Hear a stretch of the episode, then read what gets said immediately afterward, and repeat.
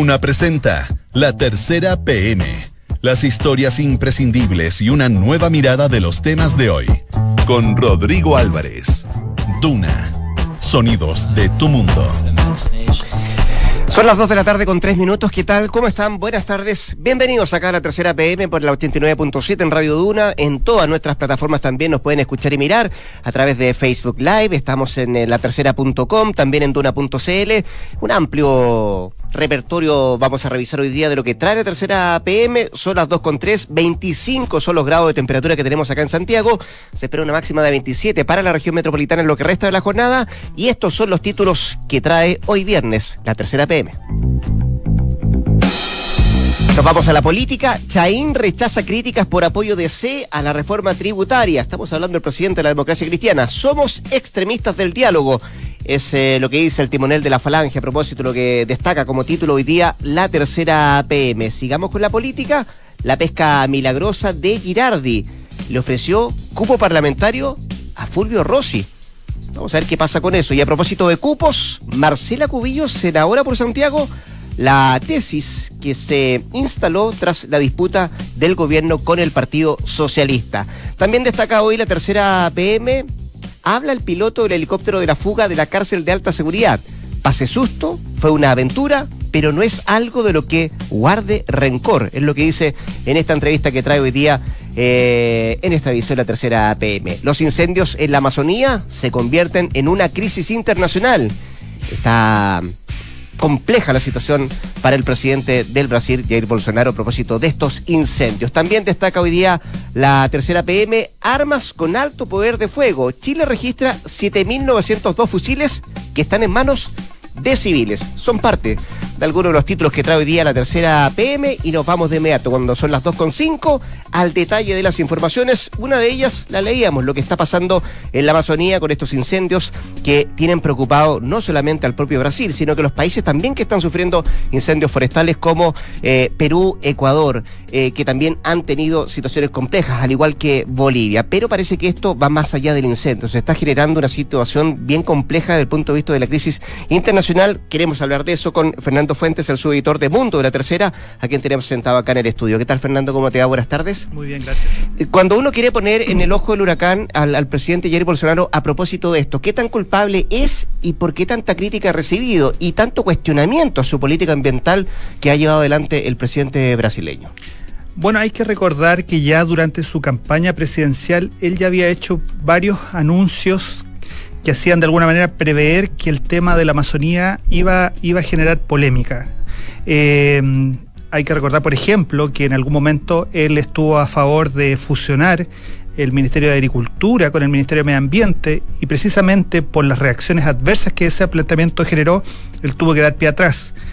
Y mm, de alguna manera, eh, la crisis que se ha catillado ahora, eh, la refleja bien eh, la declaración que hizo esta semana el presidente de Francia, Manuel Macron, que básicamente él dice que Bolsonaro le mintió porque en la reciente cumbre del G20 en Osaka, en Japón, él se habría comprometido a cumplir ciertas metas medioambientales que de acuerdo a lo que dice Macron no sería tal y que tienen que ver justamente con compromisos que eh, de alguna manera condicionan, eh, por ejemplo, el tratado que después de 20 años se suscribió entre la Unión Europea y Mercosur, que ahora, precisamente a raíz de la crisis que han generado estos incendios en la Amazonía, está en tela de juicio. Varios países, entre ellos Francia e Irlanda, por ejemplo, están proponiendo eh, no dar eh, curso a ese tratado eh, justamente por la reacción que ha tenido el gobierno Bolsonaro respecto a la crisis medioambiental. Antes de, ir a eso, a, cómo actuó Bolsonaro respecto a la crisis, solo para contextualizar, desde enero a la fecha se registran más de 70.000 incendios forestales ahí en la Amazonía, ¿cierto? Sí. Lo que supone, mm, de acuerdo a, lo que, a los datos que ha entregado el, eh, Instituto Nacional de Investigaciones Especiales del Brasil, el, el INPE, 83% de aumento respecto a la temporada anterior. Eh, la causa eh, muchos la, tratan de explicar en eh, lo seco o el cambio climático, pero hay ingenieros y expertos en el tema que dicen que no tiene que ver mucho con eso, que no han, no han habido muchos cambios. Que sí ha bajado la precipitación respecto a otros años, pero no ha sido tal. O, tan efectiva o, que sea una causa que uno pudiese echarle la culpa a propósito de, de, tanto incendio forestal que han, que han habido a la fecha. Eh, y tú mencionabas a Macron. Macron que va a ser amada en anfitrión de la, de la cumbre del G7 entre el 24 y el 26 de agosto, cerquita. Va el presidente Piñera también para allá. Eh, ¿Qué se le critica así en, lo más em, específico a Bolsonaro? Eh, el manejo de, que ha tenido con el incendio, el manejo comunicacional que ha tenido respecto a los incendios, lo poco activo que ha sido para tratar de enfrentarlo, eh, lo más específico que se le, que se le critica al presidente del Brasil. Bueno, la acusación que hace Macron es básicamente eso, no, no, no estar cumpliendo con los compromisos medioambientales que él hizo en la cumbre del, G, del G20 no saca. Ahora, eh, en lo específico, a raíz de esta crisis, eh, Bolsonaro se, se, trabó en una, disputa bien, bien fuerte eh, con eh, especialmente Alemania y Noruega, que son los, los dos grandes donantes de un fondo de Amazonía que se llama, que es justamente para preservar este pulmón verde del planeta.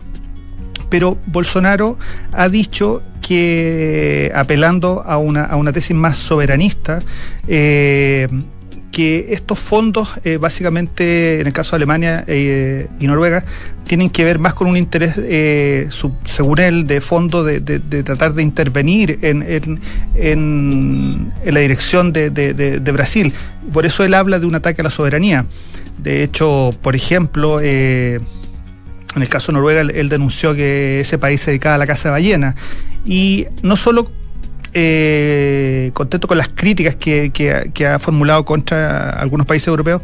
Eh, él eh, derechamente insinuó estos días que eh, los, incendios detrás de los incendios podrían estar incluso las ONG y los ambientalistas, lo mm. cual también le, le, gatilló una serie de críticas. Entonces, él de alguna manera,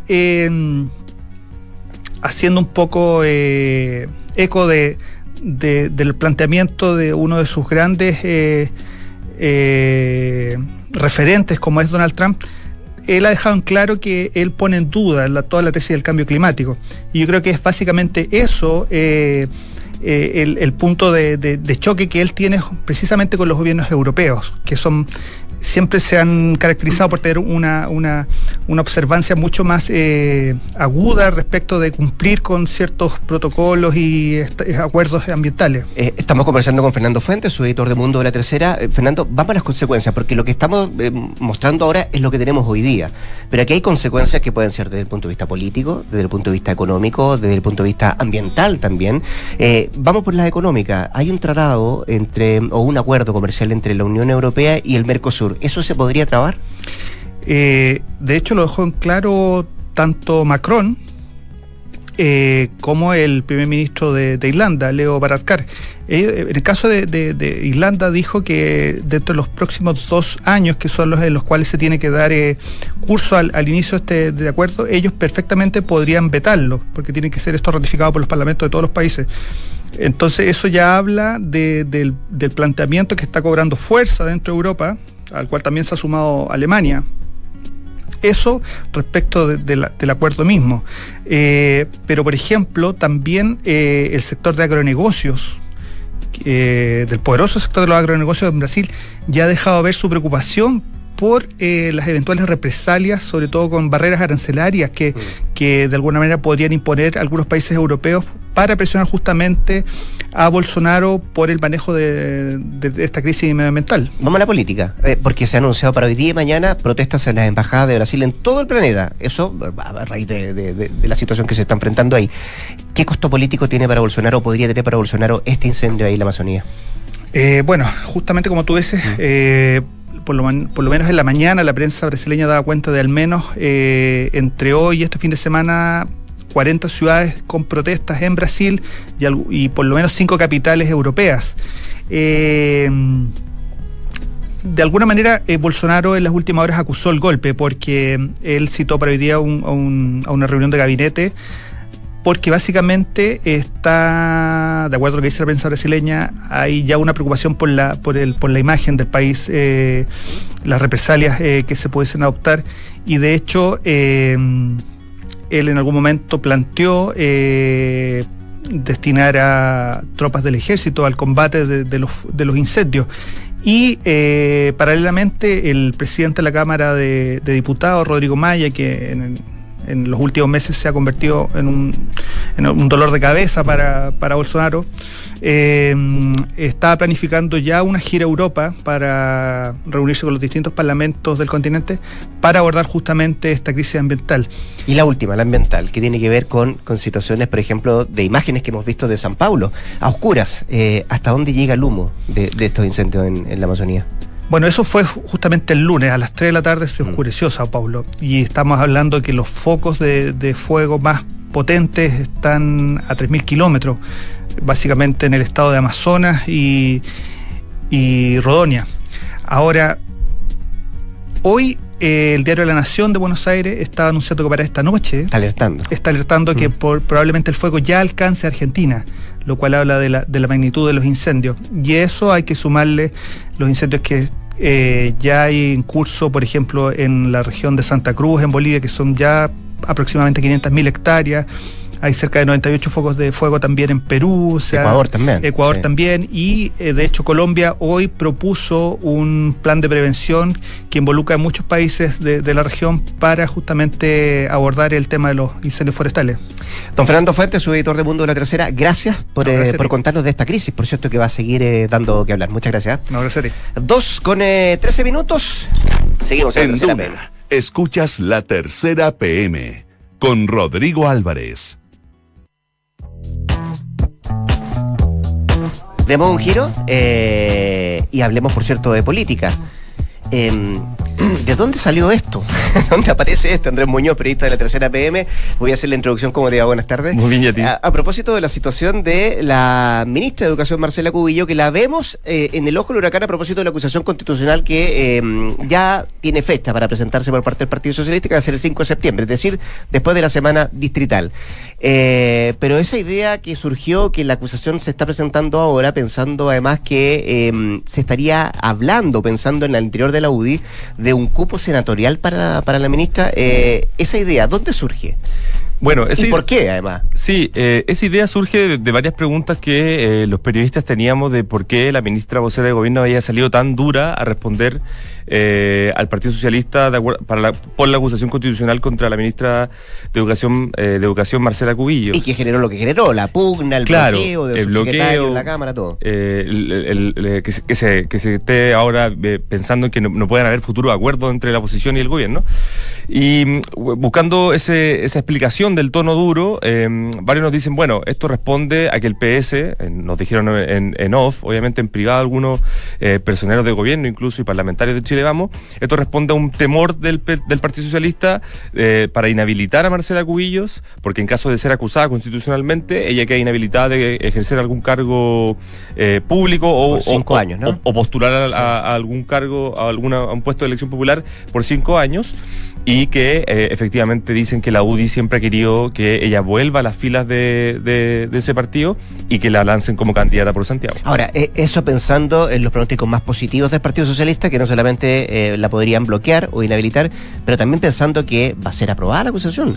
Claro, sí, tiene un tiene como un doble, es una doble explicación, porque claro, primero el, el, gobierno dice no, no, tiene sustento jurídico la, la acusación constitucional, se va a caer por su propio peso pero también tienen el, eh, agregaban este temor de que en caso de que tuviera éxito, el fin era ese, ¿no?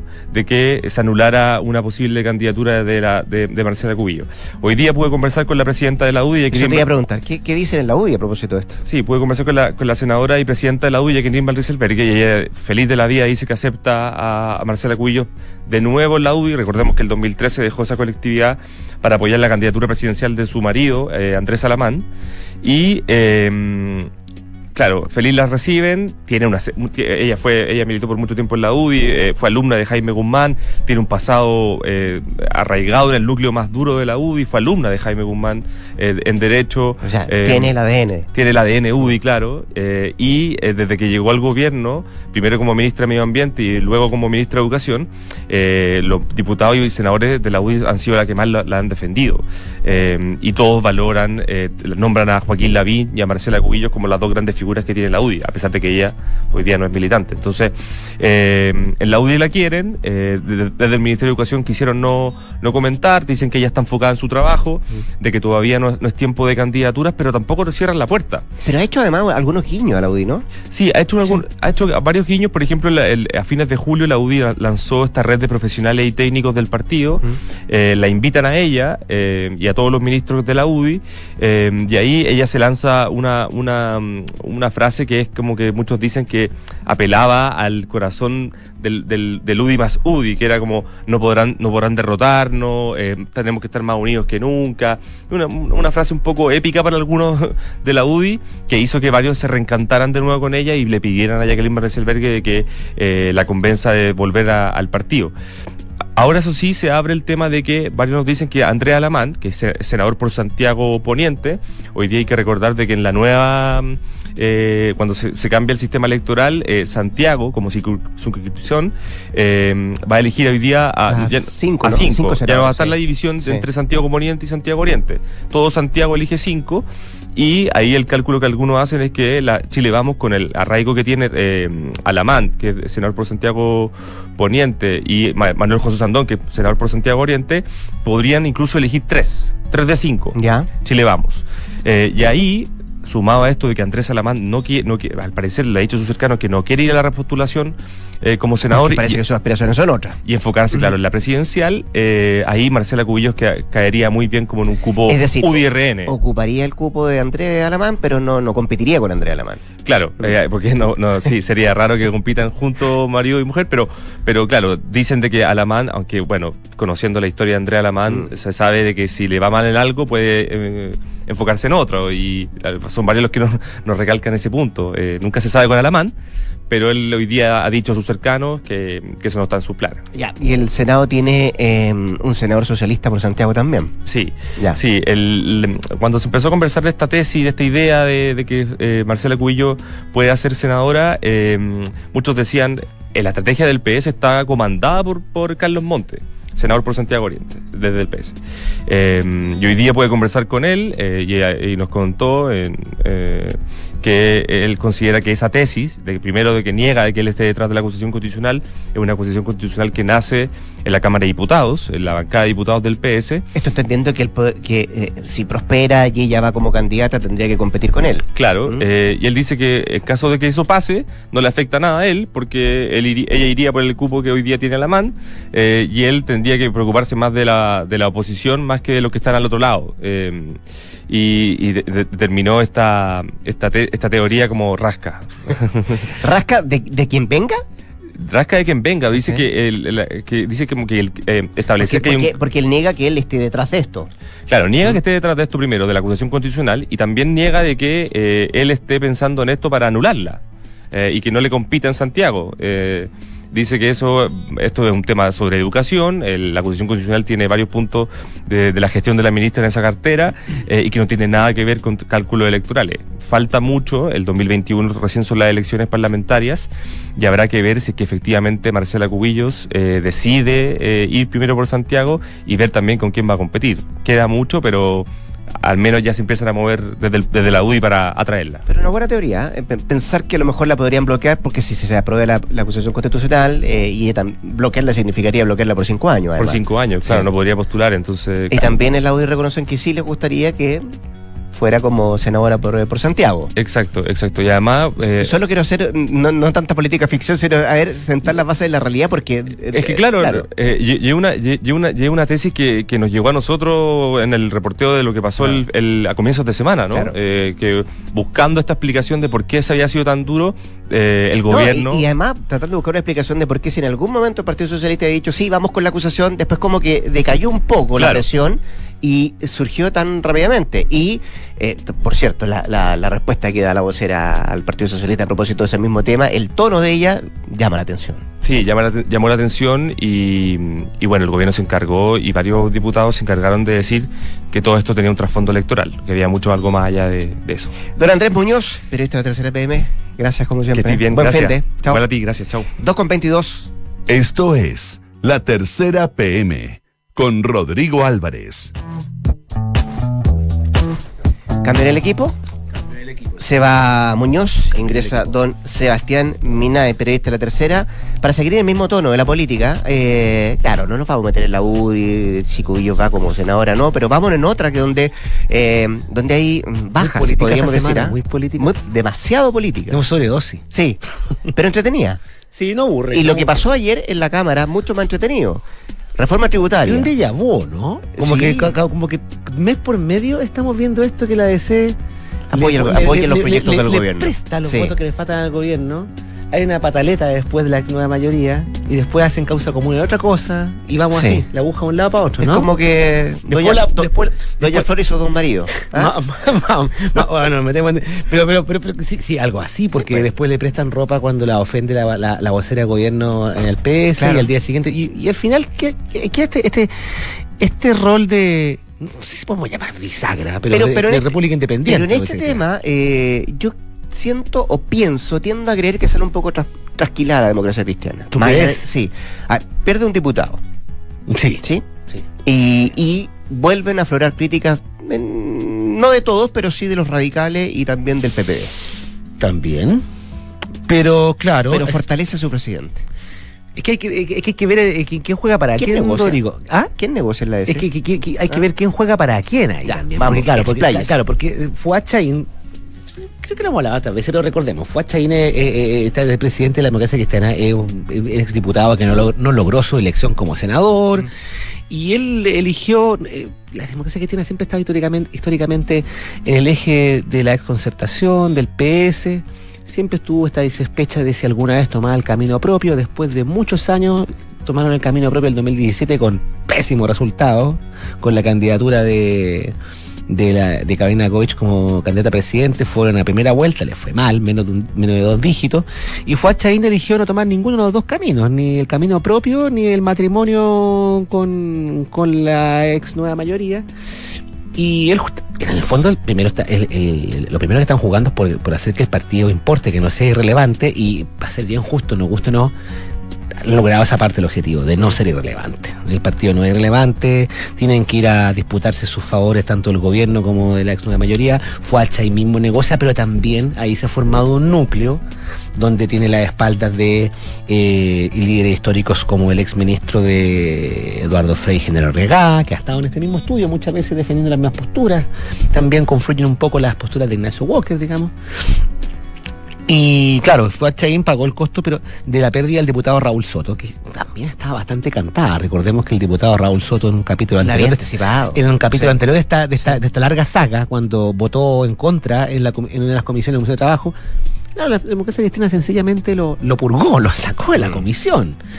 Y claro, Raúl Soto ayer, eh, bien, bien molesto después de este resultado, donde la mayoría de la bancada, de los no todos, 12 de 14 diputados votaron a favor, se tostó, entre comillas, con razón, dijo como del partido, se fue disparando como en un Far West, diciendo que los principios lo habían entregado, que no es lo mismo que los próceres de la democracia cristiana. Y hoy día hablé con Fuad Chaín, que no retrocede, pero que ni un milímetro. Está un poco, un poco molesto con las críticas que le hacen, pero al mismo tiempo dice que no le importa. Me dijo, "Ay, que le- la renuncia del diputado Soto no tiene ninguna importancia. Así, ¿ah? Tal cual. Fíjate que me decía, el diputado Soto ingresó a la democracia cristiana alrededor de hace un año y medio, dos años y medio para ser candidato a diputado, ya renunció, bueno, está en su derecho. Traté de hacerlo picar diciéndole, eh, Fuad, pero bueno, entonces usted está diciendo que usó la democracia cristiana para ser diputado. No, no, no, no me dijo, pero en realidad él está en su derecho, pero no habló con él. No, ¿para qué hablar? Yo no tiene ninguna importancia, un ninguneo. Eh, Chaín tiene ese estilo que es bien duro, ¿no? A mí Sí. me consta que a, a los otros jefes de partido de la ex nueva mayoría, a algunos les saca canas verdes, incluso a aquellos que no tienen pelo para que les salgan canas, no vamos a entregar mayores pistas. Pero claro, él está, él está buscando primero eh, la unidad del partido, eh, que sea un partido que no sea irrelevante, también su propia, Yo creo que esa es la primera. su propia Sí. fortaleza como dirigente. Pon- poner a la DC un poquito Sí, más arriba. ese- el precio. Sí, por supuesto. subirle el precio. Y lo ha logrado con los diputados, pero lo que viene ahora después de la votación de ayer en la Cámara, Rodrigo, eh, se nos abre- eh, eh, esto es- insisto, esto es un déjà vu cíclico, porque cada proyecto que logra pasar su barrera en la Cámara de Diputados, pues tiene que hacer lo mismo en el Senado. Y para la gente que no lo sabe, Los DC de la Cámara son diferentes a los DC del Senado. exactamente. Para el No, gobierno. y, y hay muestras de sobra. O sea, para, para el gobierno, los DC de la Cámara es una friendly zone, si, Sí. si queremos llamarlo así, donde el pirquineo va buscando esto que el otro, pero con los, con los senadores es una, es una república completamente independiente. Ahí hay cinco. Yanna Proboste, jefa de comité. Yanna Proboste, que recordemos, Yanna Proboste, ex ministra de Educación de Michelle Bachelet, destituida por una negociación constitucional. No me acuerdo cuando comenzó el gobierno de Bachelet 2, los UDI se la encontraban de vuelta en la Cámara cuando era diputada y decía, no nos saluda. Y yo le decía, ¿qué, qué esperan si ustedes la destituyeron? Por supuesto, ella no va a apoyar ningún proyecto. Está Jorge Pizarro, tampoco. Francisco Buenchumilla, No, menos. menos. No, bueno. Jimena Rincón, que quiere ser candidata, lo dudo. Y con suerte podríamos decir que la senadora Carola Goich para algunas cosas. Pero claro, ahí fue a Chaín, se va a jugar su- sus dados, digamos. Y ya me dijo, bueno, ¿y qué va a hacer? Le dije yo. Si, me imagino que espera que le respeten estos acuerdos los, los senadores. Mira, vamos a hablar con todo, vamos a dialogar ya, pero puede que no se lo reconozcan. No nos adelantemos, dijo, voy a tratar de que se respeten los acuerdos, porque aquí los acuerdos que hemos logrado con el gobierno vienen con el aval del Consejo Nacional de la Mesa. ¿Va, va a haber un gallito ahí, yo- ahí o no? Está por ver. Ya, ese es la interna, del- Sí, ¿cierto? sí, sí. Eh, vamos a la externa. back, zoom back. salgamos, Zoom salgamos. back. Y, y bueno, pero tiene que relacionarse con, con el resto. Yo te decía, Sí. eh, no gustó en el PPD, no Mm. gustó en los radicales. En el PS están así como. Ese están como hasta por acá, Claro, diría yo. Pero, ah, sí, Mm, pero mm. no lo manifiestan públicamente. Es que no pueden tirar el mantel, Por supuesto. A lo que vas tú eso. Sí, porque además el apoyo de la DC a la acusación fue hace, ¿cuánto? 48 horas. Mira, voy a seguir con tu símil de, de Ana Flores Dos Maríos. ¿Mm? Esto es como que quieran tirarle el mantel a una pareja, pero no es un niño, hay como cinco niños y tres niños, no sé, y además tienen Hay la casa, el auto, y no sé, acciones en una empresa, en un banco, ya, de- Mm. no es llegar y cortar el vínculo. Y mm, no es tan fácil. Y además todos saben que no, no, no pueden tirar el mantel porque estamos, ¿a cuánto estamos? Estamos a 23 de agosto. Las elecciones municipales de gobernadores y de cores son el, en octubre del próximo año. Y en dos meses más eh, va a estar la disparo alargada cuando todos veamos que va a renunciar la intendenta Carla Rubilar para ser candidata a gobernadora, va a aparecer Claudio Rego, que, etcétera, etcétera, se van a multiplicar los candidatos y son elecciones uninominales. Entonces la oposición no puede ir dividida. Y obviamente que Chaín sabe esto, Elizalde sabe esto, Heraldo Muñoz sabe esto, Carlos Maldonado sabe esto, Guillermo Teliel lo sabe, los líderes del Frente Amplio también, sí, la semana antepasada el Frente Amplio quería empezar a dialogar, entonces claro, están todos jugando a estirar el elástico sin cortarlo. Porque saben que en algún momento tienen que centrar a, dialogar. Así que yo diría que, conociéndolo, por más de que se tiren los platos, siguiendo con la analogía del matrimonio, por la cabeza, por los diarios, que cambia las condiciones, cambia la confianza, esto lo hemos visto millones de veces, así que yo esperaría a ver qué pasa a fin de año, si es que logran llegar a algún acuerdo, no sé cómo van a unir un extremo como el PC y la DC, pero cierto es que si no lo hacen, van a regalar eh, cupo al oficialismo. Don Sebastián Minay, Don Rodrigo Álvarez. periodista de la tercera PM, gracias. Un gusto siempre, Rodrigo. Buen fin de semana. El fin de semana. Eh, así lo haré. Yo, yo, la única conclusión al final, ¿eh? Por Eh, favor. Yo creo que saca cuenta alegre igual en esto fuera. Ah, no, no, si no pierde, sea, no pierde. no. Un diputado menos no creo No. que sea. Un- y un diputado que, como dijo, lleva un año y medio. No, aparece. no, parece que no lo leo mucho. Le vaya muy bien. Rodrigo, que estoy bien. 2 Chao, con chao. 30 y mm, después de esta conversación con Sebastián Minay estamos poniendo punto final a esta edición de la tercera PM en jornada de día viernes. Eh, la recomendación es que se quede junto a nosotros el 89.7. Ya se vienen las cartas notables y a las 3 de la tarde Sintonía Crónica, que además tiene su segunda versión a las 20 con 30. No se lo pierda. Y por nuestra parte, nada, pues nos juntamos el lunes. Que mm, descanse, disfrute el fin de semana. Buenas tardes.